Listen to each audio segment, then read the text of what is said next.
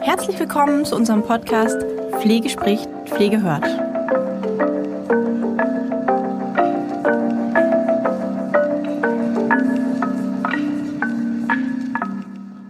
Ja, hallo und herzlich willkommen zu unserer heutigen Podcast-Folge.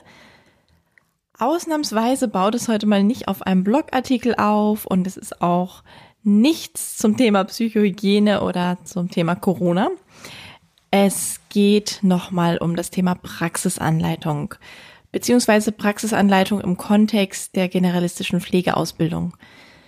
Wir haben ja mittlerweile ja doch ein paar Monate in der Generalistik geschafft und haben ja kontinuierlich bei uns die Praxisanleiter Refresh Weiterbildung und haben hier so ein bisschen gesammelt, was an Fragen kam, immer wieder an Fragen sich aufgetan hat oder was so, ja, grundsätzlich immer wieder Thema war oder wo wir gemerkt haben, ähm, trotz dessen, dass jetzt ein paar Monate vergangen sind, ist da vielleicht noch ähm, doch einiges unklar oder beziehungsweise ja immer mal wieder partiell nur klar. Ja, und haben wir gedacht, da können wir ja einfach mal eine Podcast-Folge zu machen, in der wir davon vielleicht noch mal ein paar Sachen aufnehmen. Weil doch, wie wir gemerkt haben, der Stand sehr, sehr unterschiedlich ist. Natürlich je nach Einrichtung und je nach dessen, wie viel Kontakt natürlich zur Ausbildung ist. Das ergibt sich ja von selbst. Trotzdem, ähm, ist es tatsächlich wirklich sehr, sehr unterschiedlich, wenn wir mit den Refresh starten, ähm, ja, der eine, im letzten Jahr war es ja noch so, bevor das Ganze gestartet ist, okay, die meisten hatten es gehört, okay, die Generalistik kommt. Ja, was das so bedeutet, ja, einige wussten so ein paar Rahmen, Rahmendaten, sag ich mal, und ähm, andere wussten noch gar nichts. Jetzt läuft das Ganze ein bisschen und ähm, es ist immer noch so, dass die Rahmenbedingungen doch mittlerweile klarer werden aber das eine oder andere, ähm, ja, gerne immer noch so ein bisschen vermieden wird, beziehungsweise wo noch nicht so ganz deutlich ist, okay, was ist denn da jetzt eigentlich meine Aufgabe? Wie sieht denn das überhaupt aus? Wofür ist wer verantwortlich und so weiter und so fort? Ähm, fangen wir vielleicht ähm, als allererstes mal an mit den Verantwortungsbereichen und Kooperationen innerhalb der Ausbildung. Da haben wir ja wieder dieses Modell, wenn wir das so untereinander sehen würden, der Träger der praktischen Ausbildung, also die Einrichtung, die ist natürlich verantwortlich für die Durchführung der praktischen Ausbildung und die komplette Organisation, die damit zusammenhängt, ja. Die Pflegeschule hat auch wie vorher die Gesamtverantwortung für Koordination, Unterricht und praktische Ausbildung. So, wenn wir da unter jetzt aber mal gucken, was ist denn jetzt mit dem Ausbildungsplan und wie läuft das denn alles ab, ja, dann ist das Ganze auf der linken Seite, wenn wir uns das jetzt mal bildlich vorstellen als Tabelle, beim Träger der praktischen Ausbildung so, dass der natürlich mit seinem Auszubildenden wie immer einen Ausbildungsvertrag abschließt und ähm, Kooperationsverträge mit den weiteren beteiligten Einrichtungen. Und hier haben wir jetzt ähm, häufiger mal Unklarheiten darüber, beziehungsweise was uns aufgefallen ist, ist, dass nicht allen Praxisanleitern ganz klar ist, mit wem kooperieren wir denn? Wer sind denn unsere kooperierenden Einrichtungen überhaupt? Ähm, wie, wie sieht das Ganze denn überhaupt aus? Welcher, welches Krankenhaus, welcher ambulante Pflegedienst? Mit wem arbeiten wir zusammen und wie sieht diese Zusammenarbeit aus? Also das Lernort-Kooperationsthema, sage ich mal, ist immer noch ein Thema, was ähm, ja so ein bisschen Nachholbedarf hat, was aber ja auch logisch ist, da ja alles noch in den Anfangsschuhen steckt sozusagen, ja. Und einige ja auch jetzt erst beginnen, sag ich mal, mit den ersten Auszubildenden der Generalistik. Und ähm, ja, da ist einfach nur wichtig zu wissen für Sie als Praxisanleitung, für euch als Praxisanleitung, ja, ähm, mit wem kooperieren wir denn? Wer, wen muss ich denn überhaupt ansprechen? Und ähm, ja, wie läuft das Ganze dann dann ab? Was ein weiteres Thema ist, ist das Thema Ausbildungsplan. Also die, der Träger der praktischen Ausbildung erstellt ja einen Ausbildungsplan für die gesamte praktische Ausbildung und gewährleistet natürlich auch alle vorgeschriebenen Einsätze. Das heißt, die Ausbildung, die sollte sachlich und auch zeitlich so gegliedert sein, ähm, also der Plan, damit auch das Ausbildungsziel erreicht werden kann. Logisch. Ja, die Aufgabe der Schule ist jetzt hier, dass sie natürlich guckt, ob der Ausbildungsplan auch dem schulischen Curriculum entspricht, also ob das passt, ja, zusammenpasst. Und ähm, natürlich auch den Ausbildungsplan und den Ausbildungsnachweis ähm, ja, ich will das Wort prüft jetzt nicht so sagen, weil es ist so hart und momentan ist es so hart ja nicht, weil es eben in beide Richtungen geht. Für alle Beteiligten ist es neu. Einige Schulen haben noch gar kein komplettes Curriculum, sondern sind noch in den Anfängen. Andere sind schon fertig und ähm, ja, geben den Aus zu bildenden Einrichtungen teilweise eben auch vor, mit wem sie zu kooperieren haben. Das ist hier wirklich ganz, ganz unterschiedlich. Und deswegen als Tipp ähm, für die Praxisanleiter äh, einfach unter uns, ähm, wirklich auch bei der Schule anzurufen und sich da nicht zu scheuen und zu sagen, okay, ähm, wir haben noch nichts, wir haben noch keinen Ausbildungsplan, wir würden jetzt gerne anfangen. Ähm, wie sieht das aus mit eurem Curriculum? Wie sieht das aus mit dem Lehrplan oder mit dem ersten Block, damit man halt mit irgendetwas beginnen kann? Und da muss die Kontaktaufnahme, also eigentlich ist es in vielen Fällen so, das haben wir jetzt auch rausgehört die letzten Monate, dass die Schulen wirklich auch zugehen auf die Einrichtung und sagen, okay, hört mal zu, das, das und das haben wir schon. Ähm, auf dieser Basis kann man vielleicht auch ähm, einen Ausbildungsverbund gründen mit mehreren Einrichtungen. Das macht das Ganze auch einfacher. Also auf jeden Fall da aufeinander zugehen, ähm, weil niemand will dem anderen was Böses. Und das ist ja auch ein großer Part dieser neuen Pflegeausbildung, dass es ein bisschen weggehen soll von diesem ähm, starken Konkurrenzdenken hin zu diesem Kooperationsdenken. Ähm, wir brauchen Auszubildende in der Pflege, wir brauchen gute Fachkräfte hinterher, also müssen wir einfach alle gemeinsam daran arbeiten. Wir haben jetzt diese generalistische Pflegeausbildung.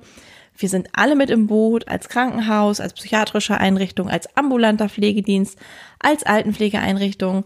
Und ähm, so arbeiten wir dann eben auch zusammen. Das ist hier ganz, ganz wichtig.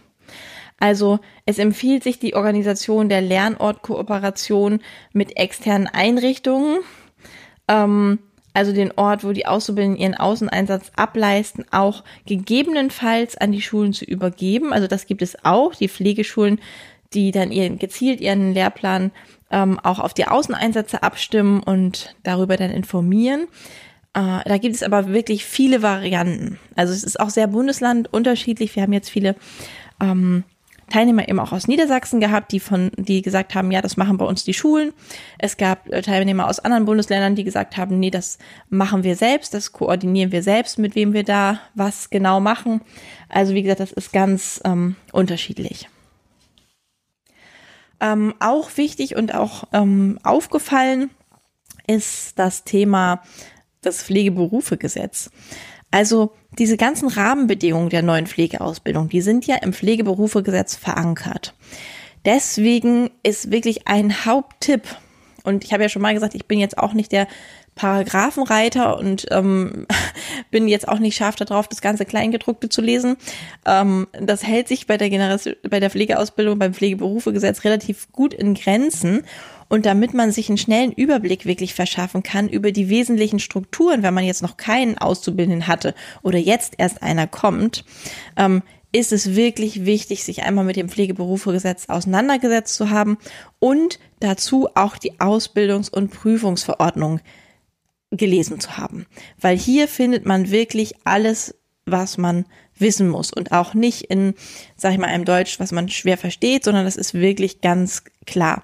Da steht, was sind zugelassene Pflegeeinrichtungen, ähm, wie sieht das Ganze überhaupt aus, ähm, was muss man als Ausbildungsträger wissen, was muss die Praxisanleitung, ähm, ja, was ist die Voraussetzung? Es kam jetzt auch schon häufiger mal die Frage, auch im Verlauf immer noch, also es gibt ähm, natürlich zum letzten Jahr Unterschiede in den Fragen, die so kamen, aber es gibt immer noch häufiger mal die Frage, ja, wenn ich aber doch ähm, meine Ausbildung zum Praxisanleiter schon viel früher gemacht habe und noch für die Altenpflege, muss ich dann diese 24 Stunden Pflichtfortbildung auch machen?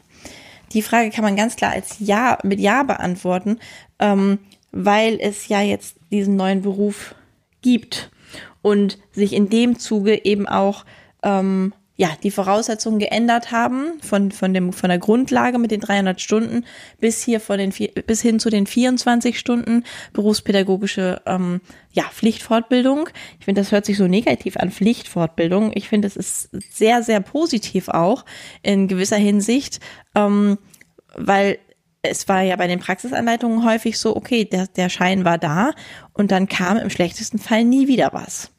Und hier geht es ja jetzt darum wirklich, dass die ganzen, ähm,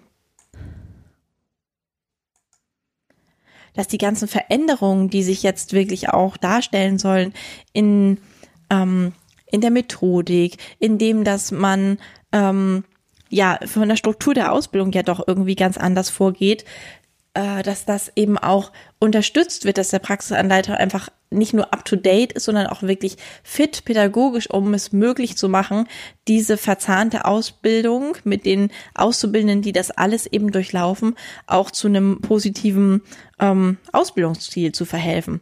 Und das kann ich aber wirklich nur, wenn ich bestimmtes, ein bestimmtes Know-how habe, was ich dann einfach auch auf den Stand bringen muss immer wieder, weil sich Dinge verändern. Nicht nur in der Pflege verändern sich Dinge, sondern eben auch in der Pädagogik und in der Art und Weise anzuleiten und in der ähm, Art und Weise des, des Berufsbildes. Das muss man ja sozusagen auch in der Methodik mit, mit aufnehmen dann.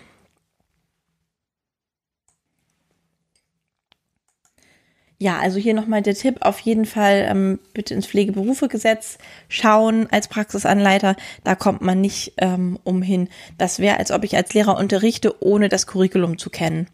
Ähm, ja, das funktioniert einfach so nicht. Ja, mit den ganzen Einsätzen, da kann man ja erstmal ein bisschen durcheinander kommen, wer geht wohin und ähm, was sind das für Einsätze und was ist mit der Zwischenprüfung und so weiter und so fort. Das ist ja relativ klar den meisten allerdings jetzt, ja. Ganz wichtig ist allerdings, ähm, dass ähm, die Sachen ja tatsächlich auch geplant werden müssen und umso besser der Überblick von vornherein ist über diese ganzen verschiedenen Einsätze und umso näher man mit der Pflegeschule zusammenarbeitet, umso einfacher ist das auch alles im Dienstplan zu verorten. Das heißt ja, dass jedes, sag ich mal, vorsichtig, vernünftige Dienstplanprogramm einem ja die Möglichkeit bietet, auch Termine schon Monate und manchmal sogar Jahre, je nach Programm, ähm, im Voraus auch einzutragen. Das kann man also so machen, dass man mit den Außeneinsätzen und Schulzeiten der Auszubildenden dann auch so verfährt. Dann hat man nämlich automatisch auch die Information, ähm, in dem jeweiligen Monat, in dem man eben ist, ob der Auszubildende ja bei einem ist oder eben nicht. Das hilft bei der Dienstplangestaltung und bei der Tourenplanung und dabei ja den Auszubildenden eben auch so zu planen ähm, mit seinem Praxisanleiter zusammen, in dieser 10%-Regelung, dass er eben auch ähm, eine Praxisanleitung erfährt und dass man dann eben äh, im, im eigenen Dienstplan nicht ins, ins Schleudern kommt, weil man mit jemandem in irgendeiner Art und Weise gerechnet hat, der aber gerade nicht da ist. So, nochmal als kleine Erinnerung, wie ist die Ausbildung jetzt nochmal genau aufgeteilt? Ja, in der Schule sind 2100 Stunden Ausbildung, die da stattfinden. In der Praxis immer noch 2500 Stunden. So, und diese letzteren 2500 Stunden, die werden ja nun in verschiedenen Pflegeeinrichtungen absolviert. Das heißt, der Auszubildende soll ja nach der Generalistik alle Möglichkeiten, ja, kennengelernt haben. Und wie ist das jetzt nun aufgeteilt auf die drei Jahre? Ähm, ich sage das einfach nur nochmal als als Grobüberblick, um das nochmal in Erinnerung zu rufen und ähm, um einfach zu nochmal darauf hinzuweisen, was geplant werden muss. Also, es ist so, die Ausbildung beim Träger sind ähm, 1300 Stunden. Dafür Davon gibt es einen Orientierungseinsatz zu Beginn der Ausbildung mit 400 Stunden, einen Pflichteinsatz der stationären Langzeitpflege mit 400 Stunden und einen Vertiefungseinsatz mit 500 Stunden. Ähm, dann gibt es den Pflichteinsatz Krankenhaus mit 400 Stunden, den Pflichteinsatz ambulanter Pflegedienst mit 400 Stunden, den Pflichteinsatz pädiatrische Versorgung mit 120 Stunden, den Pflichteinsatz psychiatrische Versorgung mit 120 Stunden und dann Einsatz zum Beispiel in der Palliativversorgung, in der Reha oder in der Pflegeberatung mit 80 Stunden und dann noch 80 Stunden zur freien Einteilung. Hier kommen wir also auf die 2500 Stunden. So, im, im Pflegeberufegesetz gibt es ja erstmals die sogenannten Vorbehal vorbehaltenen Aufgaben ähm, diese, oder Vorbehaltsaufgaben, die für Pflegefachkräfte definiert sind. Was bedeutet das denn jetzt aber ja, sozusagen übersetzt in die Praxis. Bei der, bei der vorbehaltenen Tätigkeit, Erhebung und Feststellung des Pflegebedarfs geht es eigentlich um vergütungsfähige Erstgespräche, ambulant, ja, oder um Aufnahmegespräche. Um, bei Organisation, Gestaltung und Steuerung des Pflegeprozesses ist natürlich ganz, ganz viel drin. Dass man die Mitarbeiter einteilt, eine Pflegeanamnese, Pflegeplanung, Evaluation, Maßnahmenplan, ähm, Koordination aller Leistungen, also alles rund um den Pflegekunden, Beratung des Pflegebedürftigen, Sofortmaßnahmen im Notfall bis zum Eintreffen des Arztes. Das ist hier alles mit drin. Dass man, dass man eben diese vorbehaltenen Tätigkeiten auch zuordnen kann, um während der Ausbildung dann eben auch zu sagen, okay, ähm, hier kann ich das einordnen. Analyse, Evaluation, Sicherung und Entwicklung der Qualität der Pflege ist natürlich, ja, das, was ich eben gesagt habe, sowie alle Arbeiten rund um den ganzen komplett dokumentierten Pflegeprozess. Also auch nachweisliche Einführung und Fortführung der Arbeiten nach neuesten medizinisch-pflegerischen Erkenntnissen. Dazu gehören auch die Expertenstandards. Was ist noch wichtig? Wichtig ist noch, ähm, dass es die elf Handlungsfelder gibt. Ähm, also in der generalistischen Pflegeausbildung gibt es elf Handlungsfelder, die sozusagen auch ja, als curriculare Einheiten benannt werden. Wie sehen diese curricularen Einheiten denn aus? Ich, ähm, ja, ich erzähle mal, wie das beginnt. Das beginnt natürlich mit dem Ausbildungsstart. Das ist die erste curriculare Einheit. Pflegefachfrau, Pflegefachmann werden. In der zweiten curricularen Einheit geht es um zu pflegende Menschen in der Bewegung und Selbstversorgung unterstützen.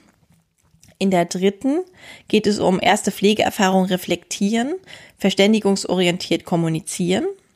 In der vierten geht es um Gesundheit fördern und präventiv handeln. In der fünften curricularen Einheit geht es darum, Menschen in kurativen Prozessen pflegerisch zu unterstützen und Patientensicherheit zu stärken. In der sechsten in Akutsituationen sicher handeln. In der siebten rehabilitatives Pflegehandeln im interprofessionellen Team in der achten Menschen in kritischen Lebenssituationen und in der letzten Lebensphase begleiten, in der neunten Menschen in der Lebensgestaltung lebensweltorientiert unterstützen, in der zehnten curricularen Einheit oder im Handlungsfeld geht es um die Entwicklung und Gesundheit in Kindheit und Jugend in Pflegesituationen fördern und die letzte ist Menschen mit psychischen Gesundheitsproblemen und kognitiven Beeinträchtigungen personenzentriert und lebensweltbezogen zu unterstützen. Und hier ist in den Rahmen Ausbildungsplänen eine Kompetenzentwicklung in drei Schritten beschrieben, also hierzu. Und hierzu ist dann eben die Ausbildung auch eigentlich quasi in drei, drei Drittel unterteilt. Und sie werden eben nicht schon nach ein paar Wochen an die ganz komplexen Pflegesituationen herangeführt, sondern ähm, ja, zunächst eben ein geringerer Grad, ähm, ja, beziehungsweise es geht um im ersten Ausbildungsdrittel eigentlich darum, dass die Auszubildenden befähigt werden, mit leichteren Pflegebedürftigen quasi selbstständig zu arbeiten. So, das heißt, es ist ein kleines bisschen anders aufgeteilt, zumindest auf dem Papier. Und hier kam eben auch häufig die Frage, ja, kann ich meine Auszubildenden jetzt überhaupt nichts mehr machen lassen? Nein, wenn wir uns jetzt mal die ähm, Ausbildungs- und Prüfungsverordnung anschauen, dann sehen wir die Kompetenzen, die erworben werden sollen. Und die Kompetenzen, die erworben werden sollen, sind die Kompetenzen, die uns auch bekannt sind, plus noch weitere Kompetenzen. Das heißt, der Auszubildende macht jetzt nicht weniger, sondern nur die Struktur des Ganzen, wie es gemacht werden sollte, hat sich ein kleines wenig, ein klein wenig verändert, was das betrifft. Wenn wir uns das mal angucken, das erste Ausbildungsdrittel, ähm, können wir hier zum Beispiel sehen, geringer Grad an Pflegebedürftigkeit, also maximal erhebliche Beeinträchtigung in der Selbstständigkeit, nur seltenes Auftreten von Verhaltensweisen oder psychischen Problemlagen und so weiter und so fort. Wenn wir uns das mal angucken, ähm, dann ist das auch natürlich so gar nicht unbedingt umsetzbar, weil es kommt ja immer darauf an, wo man sich befindet, auf welcher Station, in welcher Einrichtung und so weiter. Wenn ich in einer psychiatrischen Einrichtung ähm, mich befinde und da meine Grundausbildung mache, also da meinen Arbeitsvertrag habe, dann ähm, haben wir diesen Punkt nur seltenes Auftreten von psychischen Problemlagen ja mit hundertprozentiger Wahrscheinlichkeit nicht. Trotzdem ist es eben so, dass diese Kompetenzen, wenn wir uns die Kompetenzen anschauen, die erworben werden sollen bis zur Zwischenprüfung und im ersten Ausbildungsdrittel und so weiter und so fort, dass die eben ein wenig anders aufgeteilt sind, als es vorher der Fall war. Einfach auch, weil es ja viel mehr Kompetenzen sind, weil es viel mehr Bereiche umfasst. Und irgendwie musste man das Ganze ja clustern quasi, ja. Und da hat man gesagt, okay, wir, wir gehen ähm, sozusagen synonym zu den, zu den Pflegegraden so ein bisschen auch vor und gucken, was sollen denn die Auszubildenden in den einzelnen Ausbildungsdritteln quasi mindestens auf jeden Fall können. Das heißt nicht, dass ihr ihre Auszubildenden jetzt klein oder dass ihr eure Auszubildenden jetzt klein halten sollt und sagt, okay, nee, also du darfst jetzt nur das und so weiter. Es gilt natürlich wie vorher auch, ja, dass das, was in der Schule Thema war, in der Praxis umgesetzt werden soll. Und ähm, danach kann man sich dann eben auch richten und den Ausbildungsplan auch schreiben. So, noch einmal das Thema Ausbildungsplan. Das haben wir ja vorhin schon mal angesprochen. Auch hier waren viele Fragezeichen und viele Fragen das letzte Jahr, die immer wieder aufkamen, die sich auch ja zum Teil schon verändert haben, auch wo aber immer auch wieder Unsicherheiten sind. Und das ist auch total in Ordnung, weil keiner von uns ähm, hat diese generalistische Pflegeausbildung schon in irgendeiner Art und Weise mal durchlaufen. Das heißt, es ist ja sozusagen, ja, die, die erste Probe, das erste Mal, dass es jetzt beginnt. Und ähm, deswegen müssen da auch alle Beteiligten ein kleines bisschen milde mit sich sein und einfach eine gute Kommunikation suchen und zu sagen, okay, ähm, was brauchen wir, was brauchen wir von euch, liebe Pflegeschule, wir brauchen das und das. Ähm, die Pflegeschule kann anrufen und sagen, Mensch, ähm, uns ist da noch was unklar in eurem Ausbildungsplan, aber das ist eben, ne, das ist jetzt der erste Versuch. Wie gesagt, im Verbund ist es immer ein bisschen leichter als vielleicht ähm, ansonsten. Was immer empfehlenswert ist, beziehungsweise was sich bewährt hat, so die letzten Monate, was, wo wir auch viel Rückmeldung bekommen haben, ist, dass es hilfreich ist, mit Checklisten zu arbeiten. Wir hatten ja schon mal in unseren Webinaren oder wer da schon in dem Refresh war, ähm, die Seite von der Frau Knoch empfohlen, die eben auch viele Checklisten zur Ausbildungsplanung hat oder auch zu, zum Ausbildungskonzept. Das heißt, das findet man auf KESAP ähm, es gibt verschiedenste Ausbildungschecklisten.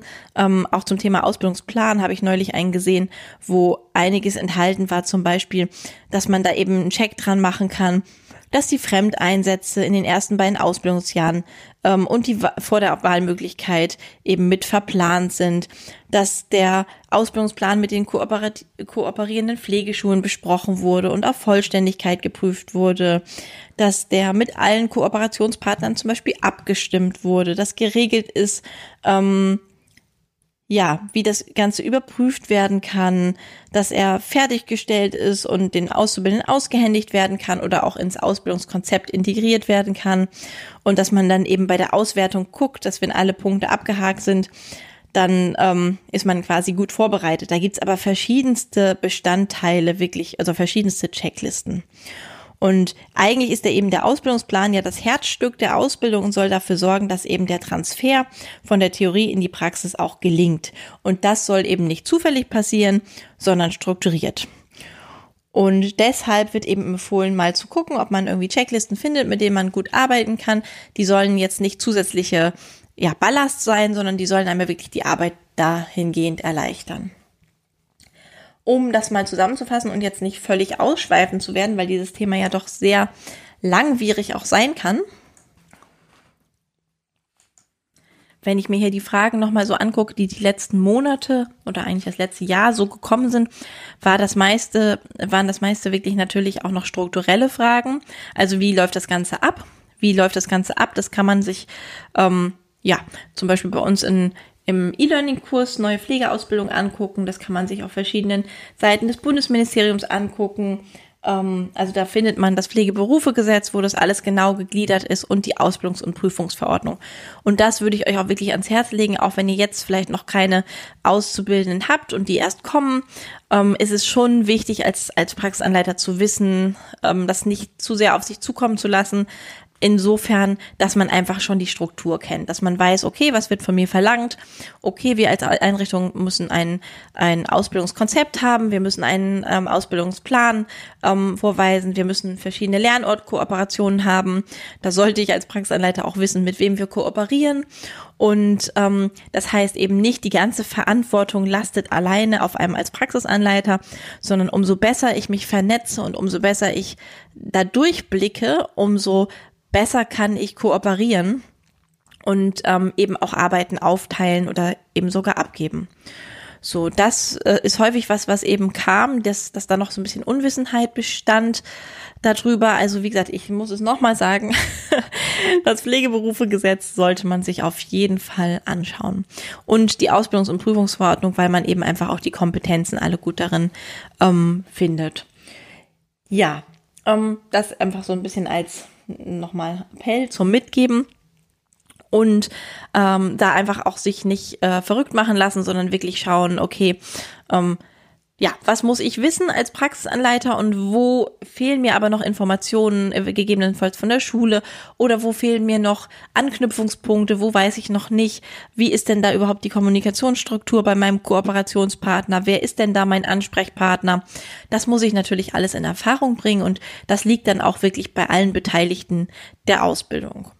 Und wie gesagt, also die Schulen werden jetzt nicht kommen im nächsten Jahr und sagen, so, wo ist euer Ausbildungsplan, sondern wie gesagt, bundeslandabhängig. Einige Schulen ähm, geben sehr, sehr viel vor und, und gehen da sehr in die Offensive. Andere sind noch zurückhaltender, weil sie da selber weniger äh, noch wenig haben. Da muss man einfach als, ähm, als Einrichtung auf die einzelnen Kooperationspartner und eben auch Schulen zugehen. Ja, was kam noch an Fragen? Ich überlege gerade, weil es immer wieder, es sind immer wieder Fragen zur Lernortkooperation, es sind immer wieder Fragen zum Ausbildungsplan. Ähm, einige Einrichtungen konnten auch mit dem Begriff Ausbildungskonzept noch nichts anfangen, in dem eben verortet ist, ähm, wie sieht denn unsere Aus, äh, wie sieht denn unsere Einrichtung überhaupt Ausbildung? Ähm, mit wie, wie ist Ausbildung bei uns gegliedert, wie ist Ausbildung bei uns angesehen, wie ist Ausbildung bei uns strukturiert. Das heißt, in einem Ausbildungskonzept, was wirklich gut und stimmig ist, ist der Ausbildungsplan dann auch irgendwann mit integriert, dass man sieht, aha, ähm, im besten Fall eben auch als Tipp, dass das irgendwann auf der Homepage ist, dass man gucken kann, okay, wie sieht denn dann die Ausbildung bei uns aus? Und ähm, ja, wer ist verantwortlich? Äh, wie ist das bei uns gegliedert? Wer ist ähm, für wen zuständig? Beziehungsweise wie viel Praxisanleiter gibt es? Gibt es einen Übergeordneten? Haben wir einen Verbund und so weiter und so fort? Das ist da geregelt. Ja, diese Schlagworte sind eben immer wieder auch noch mit Unklarheiten behaftet. Aber was eben besonders aufgefallen ist, ähm, ist häufig noch diese Unklarheit in Bezug auf die Lernortkooperation, dass der einzelne Praxisanleiter doch noch nicht genügend informiert ist, aber aufgrund, nicht aufgrund dessen, dass, dass er sich nicht informiert, ähm, also vereinzelt wahrscheinlich auch, aber eher auf der Basis dessen, dass ähm, vielleicht der Informationsfluss in der Einrichtung auch nicht so klappt und da einfach die ähm, ja, dann noch einfach Unklarheiten sind. Okay, ne, da wird eine Entscheidung getroffen und da werden dann vielleicht nicht alle mit einbezogen und hinterher diejenigen, die es hinterher verantworten müssen oder einen Großteil mitverantworten müssen, müssen natürlich auch wissen, mit wem sie reden müssen. Genau. Ja, soweit, damit das Ganze jetzt nicht den Rahmen sprengt. Ähm, ich werde ergänzend dazu nochmal einen Blogartikel schreiben zu den einzelnen Handlungsfeldern, wo man dann noch mal ein bisschen mehr in den pädagogischen Bereich geht auch und guckt, okay, wie ist denn das da überhaupt verzahnt? Ähm, wie können wir das in der Praxis dann ja gestalten? Ja, soweit. Dann wünsche ich eine weiterhin eine gute Ausbildung oder vielleicht auch ja, jetzt gerade erst, wie gesagt, es ist ja, gibt ja beides. Einige haben angefangen mit schon den äh, Pflegefachfrauen, Pflegefachmännern, andere ähm, ja, fangen erst an. Also eine gute Zeit und ähm, bis zum nächsten Mal. Tschüss.